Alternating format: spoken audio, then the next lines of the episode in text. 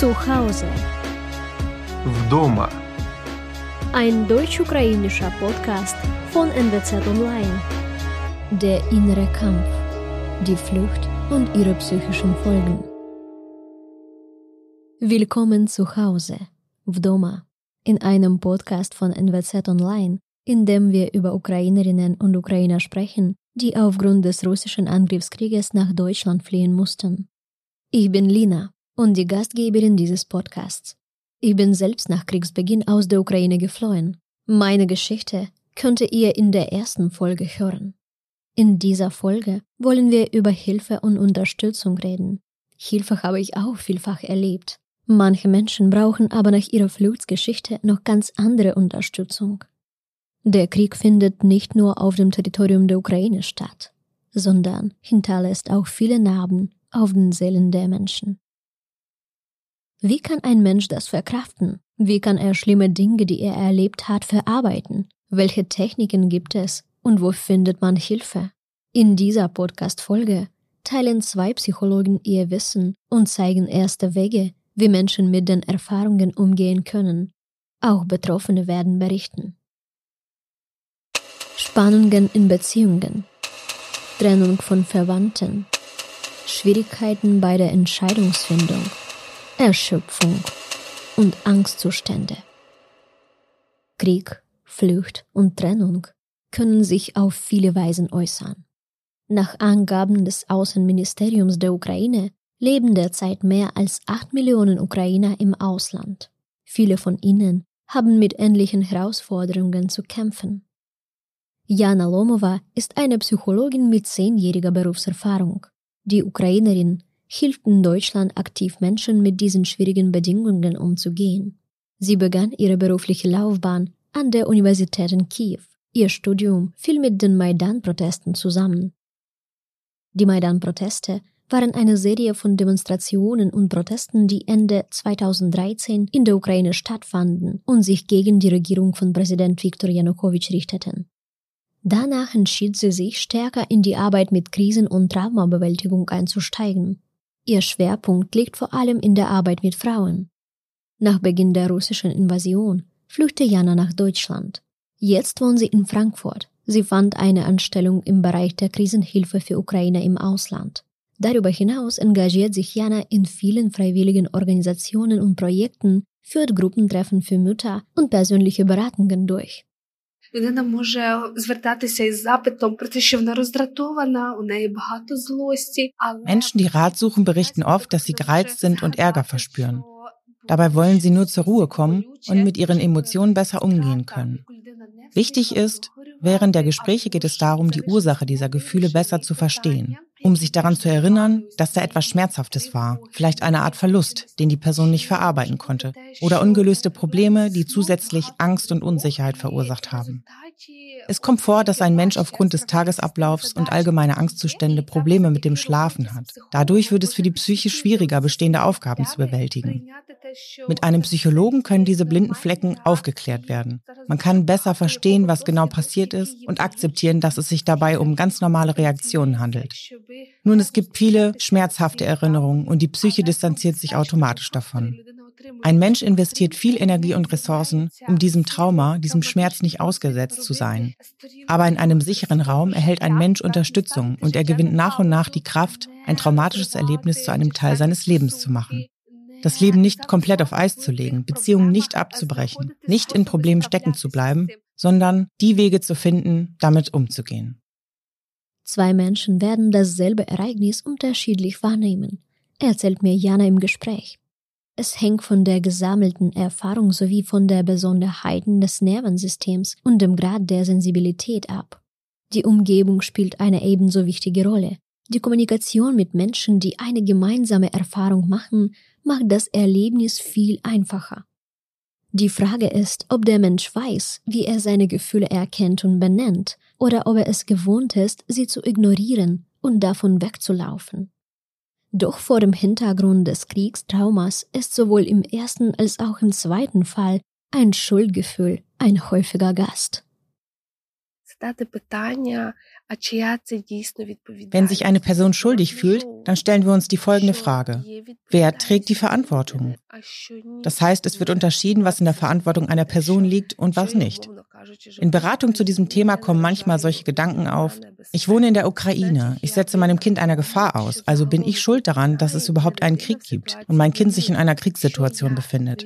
Wenn ich ins Ausland gehe, verrate ich meine Familie, die Ukraine, und dann fühle ich mich schuldig, nicht bei meiner Familie in diesen schwierigen Zeiten zu sein.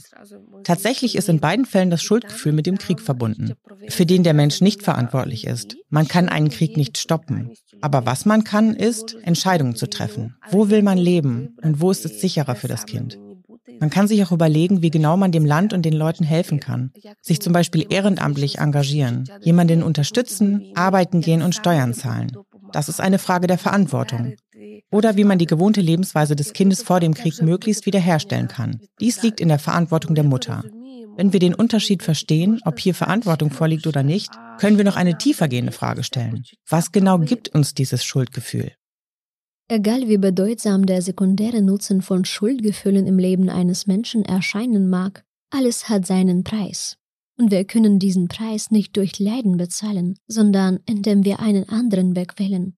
Spenden, Soldaten unterstützen, sich engagieren, die Verbreitung der Kultur fördern, Traditionen bewahren. Die Schuld der Hinterbliebenen ist in der Tat eine sehr häufige Anfrage unter Ukrainern, die derzeit im Ausland leben. Das habe ich selbst bei meiner Arbeit in der Ausländerbehörde erlebt, denn die Verbindung zum bisherigen Zuhause bricht ja nicht ab. In Kontakt zu bleiben kann eine große Herausforderung sein, insbesondere wenn Menschen Tausende von Kilometern voneinander entfernt sind. In Oldenburg bieten unterschiedliche Organisationen Hilfe an. Dazu zählen auch Gruppengespräche des Deutschen Roten Kreuzes, bei denen sich Ukrainerinnen und Ukrainer austauschen. Wir haben einen solches Treffen besucht und Eindrücke und Stimmen eingesammelt. Aus Rücksicht auf die Menschen und ihre Schicksale werden wir die Namen nicht nennen.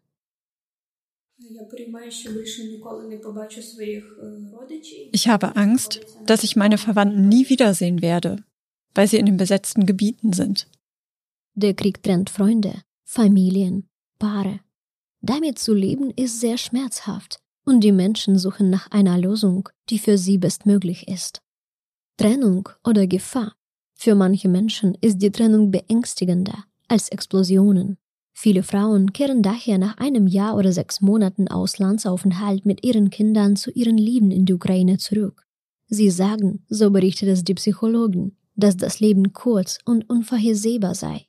Man muss sich beeilen, Risiko eingehen, um zusammen zu sein. Schwierige Zeiten bringen schwierige Entscheidungen mit sich mit. Im Hinblick auf die Trennung und Fernbeziehung ist es sehr wichtig zu verstehen, dass es schon vor dem Krieg Familien gab, in denen ein Elternteil viele Geschäftsreisen hatte. Dennoch war die Qualität der Beziehung innerhalb einer solchen Familie manchmal viel höher als in den Familien, in denen alle zusammenlebten. Wichtig ist die Rückkehr zu den Bräuchen, die vor dem Krieg existierten. Wenn Sie beispielsweise Brettspiele gespielt haben, versuchen Sie dasselbe online per Video. Spielen Sie online Schach oder lesen Sie gemeinsam Bücher. Diskutieren Sie dann darüber. Traditionen und Bräuche sollten bewahrt werden. Es ist für mich schwer, hier zu sein und zu verstehen, dass ich kein Zuhause mehr habe. Es ist schwer, von meinen geliebten Menschen getrennt zu sein. Von meinem Mann, der mir 20 Jahre lang nahe stand und jetzt in großer Entfernung ist. Es ist schwierig, Verantwortung für meine Eltern zu übernehmen. Rentner, die nicht in der Lage sind, sich um sich selbst zu kümmern. Es ist schwierig mit meiner Teenager-Tochter, die nach Hause will. Aber es ist unmöglich. Sich zu Hause zu fühlen, ist ein menschliches Grundbedürfnis. Und der Verlust von Zuhause, Verlust der Heimat, ist eine der schmerzlichsten Erfahrungen, die der Krieg mit sich bringt. Wenn Erwachsene manchmal selbst trotz allen ihrer Erfahrung mit der Kraft dieses Schmerzes nicht zurechtkommen, ist es mit Kindern nicht zu vergleichen. Kinder erleben traumatische Ereignisse sehr individuell, abhängig von Alter, Geschlecht, Charaktereigenschaften und Interessen. Und das ist für viele Eltern eine Herausforderung. Wie kann man seinem Kind helfen und es vor Schmerzen schützen? Wann ist es notwendig, um Hilfe zu bitten und wann ist es besser, einfach still da zu sein? Es ist wichtig, sich individuell auf das Alter der Kinder und ihre Bedürfnisse einzulassen und diese auch zu verstehen. Für ein Kind im Alter von zwei Jahren beispielsweise ist es wichtig, seine Eltern in der Nähe zu haben. So sieht es, dass alles in Ordnung ist. Für ein 13-jähriges Kind ist Kommunikation das Wichtigste. Wenn es in einer neuen Stadt ist, in der es keine Bekannten oder Freunde hat, fühlt es sich schnell isoliert, sowohl in der Ukraine als auch im Ausland. Trotz verschiedener Aktivitäten, Treffen, Gruppen, die manchmal angeboten werden, kann ein Kind Ängste haben. Und dann ist es wichtig, Hilfe zu suchen. Hierfür gibt es zum Beispiel Selbsthilfegruppen für Kinder jeden Alters. Ich weiß, dass auch in den besetzten Gebieten Kinder an solchen Online-Gruppen teilnehmen. Und es ist sehr wichtig, diesen Raum zu haben. Er hilft sehr. Denn die Spezialisten in solchen Gruppen helfen Kindern dabei, ihre Emotionen zu benennen. Und was noch wichtiger ist, Kinder können ihre Gefühle mit anderen teilen und so lernen, dass ihre Emotionen in Ordnung sind, völlig normal sind.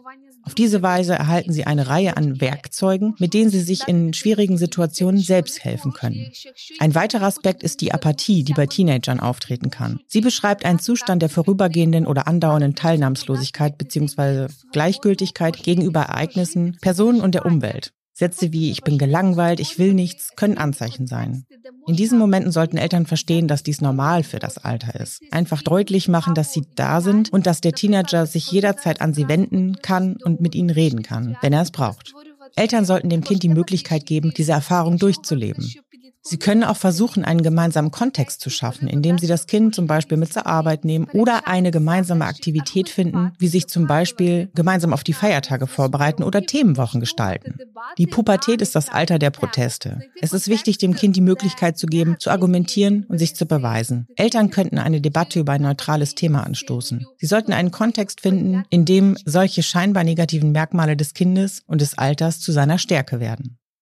Zu den allgemeinen Ängsten und Sorgen der Kinder und Angehörigen kommen Alterskrisen, gesundheitliche Probleme, Anpassungsschwierigkeiten und die Unfähigkeit, das Leben zu planen. All diese Probleme überlagern sich und fallen wie ein Schneeball auf die menschliche Psyche. Meine ganze Familie ist in Sicherheit, aber es gibt das Gefühl der völligen Ohnmacht. Ich weiß nicht mehr, wer ich bin, alles, was ich in der Ukraine gemacht habe, existiert nicht mehr. Und was mich erwartet und wie die nähere Zukunft sein wird. Und irgendwann scheint man in eine Sackgasse zu stecken. Sich an einen Psychologen zu wenden ist eine gute Idee, aber nicht immer möglich. Nicht jeder weiß, wie er über seine Emotionen und Gefühle sprechen soll. Nicht jeder hat die Kraft, erneut Schmerzen zu ertragen. Nicht jeder ist in Sicherheit. Es sei realistisch, sich einigermaßen selbst zu helfen, sagen Experten. In ihren Kursen, Beratungen und in ihrem Telegram-Kanal teilt Jana Wissen, wie man sich selbst helfen kann.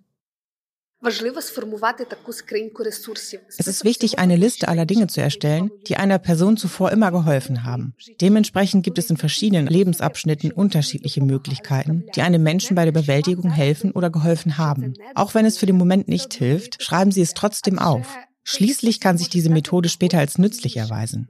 Zum Beispiel, wenn die Familie an Feiertagen immer zusammenkommt. Gefühle der Verbundenheit sind da. Viele angenehme Emotionen sind mit diesen Momenten verknüpft. Körperlich ist das zwar jetzt unmöglich, aber ein solches Treffen kann auch online stattfinden. Es kann der gleiche Familienabend sein. Es können alle anwesend sein, nur dass nun per Video kommuniziert wird. Wichtig sind auch jene Methoden, die eine Person körperlich unterstützen. Wenn wir von einem traumatischen Erlebnis sprechen, dann ist es sehr wichtig, genau die Routinen und Gewohnheiten wiederherzustellen, die es vorher gab, wie Tagesabläufe und Routinen, die vor dem Krieg existierten. Von Gewohnheiten, Ritualen, Essen, Schlaf und körperlichen Aktivitäten. Schreiben Sie auf, was Ihnen wichtig war und was immer noch wichtig ist. Körperpflege, Arbeiten gehen, Kommunikation mit Freunden und Verwandten. Die Helligkeit des Lebens, Reisen, Eindrücke sammeln. Diese Ressourcenbox hilft Ihnen dabei, sich daran zu erinnern, was Sie tun können und worauf Sie achten sollten. Es kann auch interessant sein zu überprüfen, ob sich schlechte Gewohnheiten eingeschlichen haben und wie Sie mit Stress umgehen. Prüfen Sie, ob Sie zum Beispiel mehr im Internet abhängen oder vermehrt Alkohol trinken. Sie können nach Alternativen suchen, sich für eine individuelle Beratung bewerben und herausfinden, was Ihnen diese Gewohnheiten bringen, welche Bedürfnisse Sie auf diese Weise befriedigen. Es ist wichtig, sich daran zu erinnern, dass dies eine tiefgehende Arbeit ist. Ergebnisse werden nicht sofort sichtbar. Das kann dazu führen, dass sich eine Person selbst bestrafen will und der Prozess des Haderns sich ewig hinzieht. Versuchen Sie deshalb, selbst kleine Fortschritte zu sehen und anzuerkennen. Sie können Ihre Gedanken und Gefühle aufschreiben, Tagebücher führen oder eine Sprachnachricht mit dem Handy aufnehmen. Ich habe das selbst erlebt. In den ersten Monaten fiel es mir persönlich schwer zu sagen, dass ich in Deutschland lebe. Das heißt, mir selbst gegenüber einzugestehen, dass sich meine Realität verändert hat. Eine Anpassung wird schwierig, wenn wir die Sachen nicht beim Namen benennen können, wenn wir die Fakten leugnen. Eine wichtige Ressource ist die Kommunikation, insbesondere mit Menschen, die ähnliche Situationen durchmachen. Dafür sind Selbsthilfegruppen gut. Viele Ängste werden gelindert, wenn ein Mensch versteht, dass mit ihm alles in Ordnung ist und dass er nicht allein mit seinem Schmerz ist. Das Informationszeitalter ist Segen und Flucht zugleich. Wir können auch über eine Entfernung von tausenden Kilometern in Kontakt bleiben. Wir können alles in wenigen Minuten herausfinden, jemanden wie geht's fragen und sogar ein Lächeln in Antwort sehen. Wir können alles lernen, indem wir uns ein paar Videos anschauen oder in wenigen Sekunden Hilfe an die Front senden. Aber Informationen dringen tiefer ein, als wir wollen, und wir sind manchmal nicht in der Lage, sie zu stoppen. Und hier ist der Verbraucher selbst dafür verantwortlich, wie gut sein Filter funktioniert. Die Zuverlässigkeit von Quellen, die Qualität von Informationen beeinflussen unsere Wahrnehmung und unseren Zustand. Wir erhalten hunderte von Nachrichten über alles auf der Welt und wir scheinen alles zu wissen, ohne wirklich etwas zu wissen. Meinungen ändern sich so schnell und die Angst wächst. Warum konsumiert der Mensch Nachrichten? Ein Motiv ist das Gefühl einer gewissen Kontrolle, Orientierung und das Verständnis der Situation. Ein weiterer Grund ist die Verbindung zu Verwandten und Freunden. Wenn beispielsweise ein Teil der Familie geflüchtet ist und der andere Teil in der Gefahr bleibt, wird die geflüchtete Person sich ständig über die Nachrichten in der jeweiligen Heimatstadt informieren. Es kommt auch vor, dass jemand die Nachrichten im Allgemeinen sieht, was im Land passiert, um das Schuldgefühl zu übertönen, über das wir zuvor gesprochen haben. Ein Mensch denkt, wenn er bereits geflüchtet ist, sollte er das alles zumindest gemeinsam mit seinen in Gefahr gebliebenen Verwandten durchmachen. Und es kommt vor, dass dieser Schmerz aus der Ferne sogar um ein Vielfaches stärker ist als der Schmerz der Menschen, die im Land geblieben sind. Denn in der Gefahr, mitten im Geschehen, normalisiert die Psyche die traumatischen Erlebnisse nach und nach. Sie passt sich an, um damit umgehen zu können. Es gibt Geschichten darüber, wie Menschen, die in Konzentrationslagern gelebt haben, die Tatsache normalisiert haben, dass sie beim Duschen nicht wussten, ob kochendes Wasser, normales Wasser oder Gas aus dem Hahn kommt und sie vielleicht nie wieder die Dusche verlassen. Dies wird von der Psyche als Realität wahrgenommen und dementsprechend löst das Gefühl der Ohnmacht noch mehr Angst aus, wenn eine Person diesen Schmerz außerhalb des Zusammenhangs erlebt. Ein weiterer wichtiger Punkt, wenn jemand gerade aufgewacht ist und die Kriegsnachrichten liest, hat er viele unangenehme Gefühle und dies bildet den Hintergrund für seinen ganzen Tag. Dementsprechend ist es sehr wichtig, die Lesezeiten zu verschieben, sich morgens zumindest ein paar Stunden den Routineaufgaben und der Selbstfürsorge zu widmen. Das hilft dabei, sich zu erden und gibt ihnen mehr Kraft und Ressourcen. Wenn sie dann eine schlechte Nachricht erhalten, wird es einfacher sein, sie zu akzeptieren und damit umzugehen. Es gibt viele Möglichkeiten, sich selbst zu helfen und den Zustand zu stabilisieren. Aber es gibt Ereignisse im Leben, die allein zu schwer zu bewältigen sind. Jeder Mensch bestimmt seinen eigenen Bedarf und seine Bereitschaft, Hilfe zu suchen. Die Schwierigkeit der Therapie besteht darin, dass sie nicht erzwungen werden kann, sowohl für Erwachsene als auch für Kinder. Viele Organisationen und Dienste bieten derzeit kostenlose qualifizierte psychologische Hilfe für Ukrainer in der Ukraine und im Ausland an. Darunter ist die National Psychological Association, die unter anderem Psychiatrieberatungen anbietet. Die Projekte How Are You, Nearby und Important sowie das Krisenberatungsportal für Ukrainer in Deutschland Krisenchat. Eine vollständige Liste der Ressourcen mit Links finden Sie in der Beschreibung dieser Podcast-Serie. Ein solches Zentrum, wo Ukrainer Hilfe finden können, ist das Rote Kreuz. Sie bieten verschiedene Formen der Unterstützung, Treffen und andere Aktivitäten an. Alle Aktivitäten sind kostenlos. Auch in Oldenburg. Hier findet jeden Mittwoch ein psychologischer Selbsthilfekreis für Frauen statt. Die Gruppe wird von einer erfahrenen Psychologin aus Kiew, Galina Kozlova, geleitet. Auch sie und ihr Mann sind aufgrund des Krieges geflüchtet und nach einem schwierigen Weg in Deutschland gelandet. Die Ukrainer sind unglaublich. Sowohl Jana als auch Galina bestätigen dies erneut. Denn trotz schwieriger Zeiten und Lebensschwierigkeiten werden sie nicht müde, anderen zu helfen. Galina leitet derzeit Selbsthilfegruppen und persönliche Beratungen. Sie träumt auch von einem Familienberatungsprogramm und ist bestrebt, den Ukrainern weiterhin bei der Bewältigung ihrer Traumaerfahrungen zu helfen.